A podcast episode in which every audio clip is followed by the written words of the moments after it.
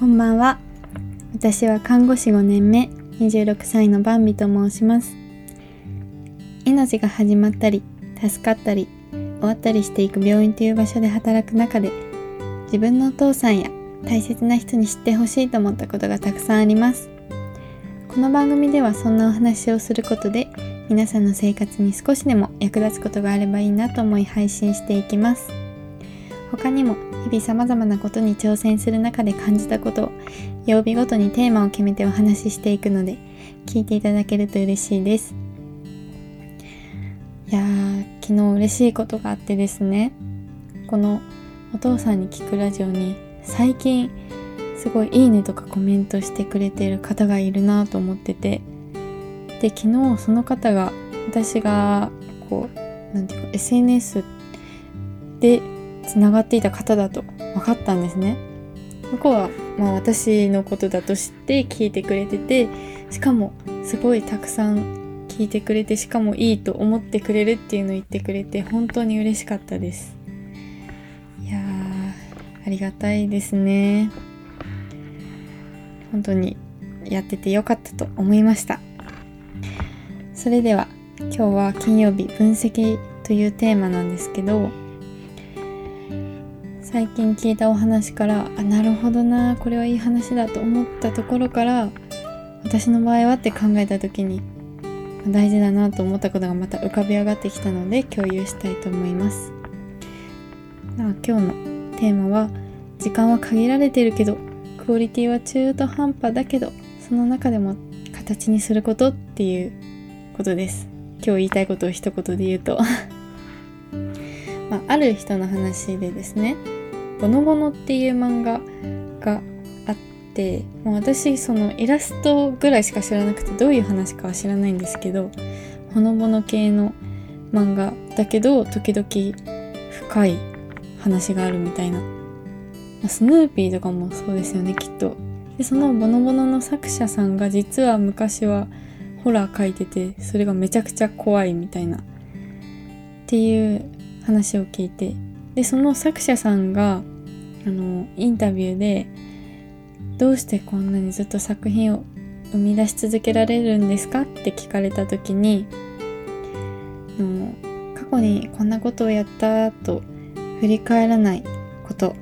その時にできることをやることじゃないと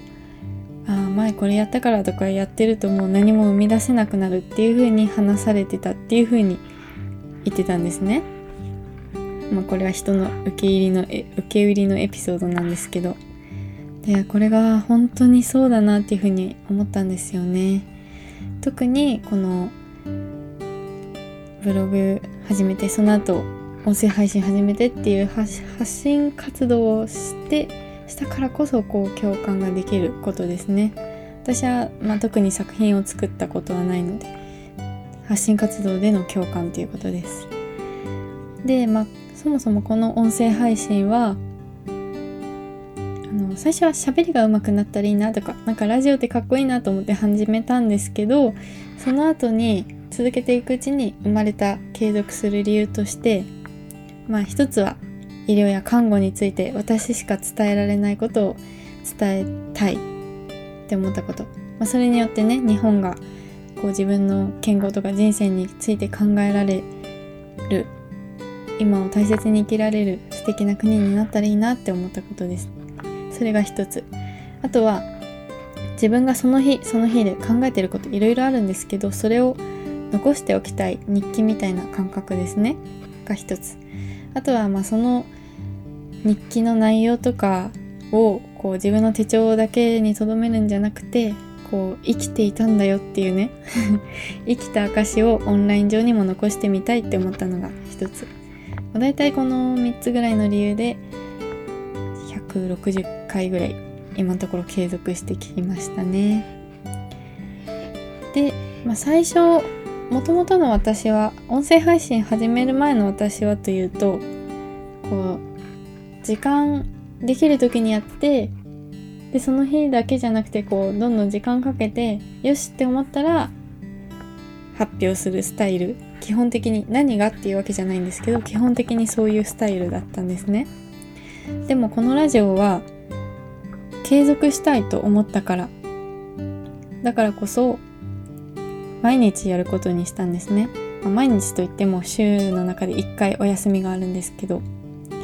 なぜかというと継続する時はルーティーンにする必要があるって DAIGO さんが言ってたからメンタリストの。やる日とやらない日があるとうん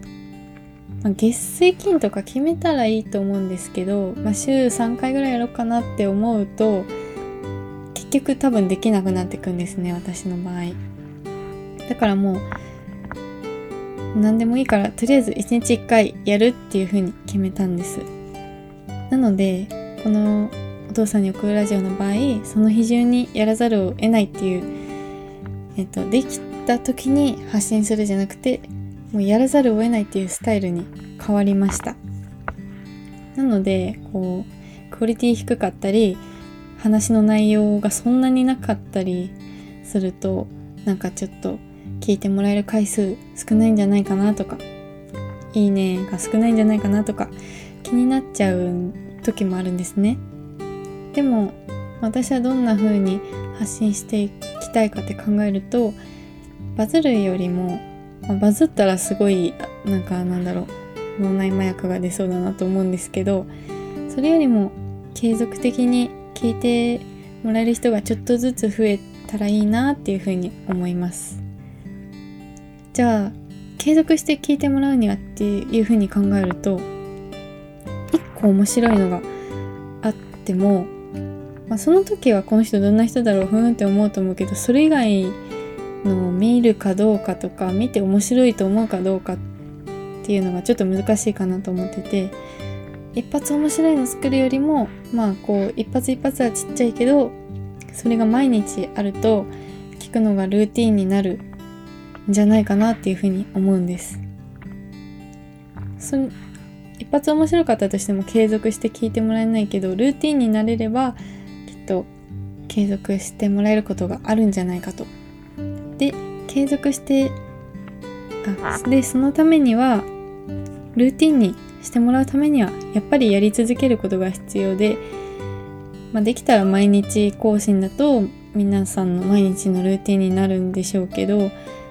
私の場合週6回ですけどでもそれでもこうできるだけねお休みが少なくやり続けることが必要なんだろうなと思います毎日聞かないとしてもあ今日はあれ聞いてみようかなって思った時にその日にちゃんと更新されてることが大事だなと。だからこう24時間の中で仕事があったり夜勤があったりとやんなきゃいけないことがあったりできる時間は限られてるんですけど、まあ、最近ね30分もあれば30分以内でこうできるようになってきたんですけどどうしたら短時間で効率よく発信を作ることができるか。そして自分の負担を少なくすることができるかっていうのを考えながらその日思ったことを発信していきたいなっていうふうにこのボノボノの作者さんのお話から考えました。なのでその今回の学びから2つ大切にしたいなって思ったのは今までは過去にこんな話をしたなじゃあこれは違う話しとこうとかかぶっちゃうからやめとこうっていうのも多かったんですけどでも過去をね遡って聞いてもらえることってそうそうないと思うんですよ。それにかぶったとしてもこの人何回も言ってるからこれが好きなんだなって思ってもらえるかもしれないので今またこれ大切言いたいって思ったら躊躇なくそれをテーマにして発信していけたらなと思いました。であとはまあ私ツイッターもねこの何でしょう発信用に作ってみたりとか鍵垢じゃなくて鍵なしアカウント。あとは note。もう最初はノートやってたんですけどね。ノートを45ヶ月かけてなくて。ノートこそその地味地味に作ってこうなんだろう。できた時にあこれなら公開できるという時に公開してたんで定期的に決めてできてなかったんですけどやっぱその今の内容を考えると回数を増やすことも大事だなと思います。せっかくノートでお友達になった方もずっとお話ししてないしな。なので、まあ、ノートはちょっとハードル高いからまずは Twitter で1日1回ぐらいラジオで話した内容を一言でとか、まあ、その日思ったことをツイートするようにしたいなって思いました。なんかいいツイートにしようと思うと写真が必要かなとか思っちゃったりするんですけどもう心のつぶやきを一日一投稿できたらなと思います。はい。それでは最後まで聞いてくれてありがとうございました。明日もあなたにとって素敵な一日となりますように。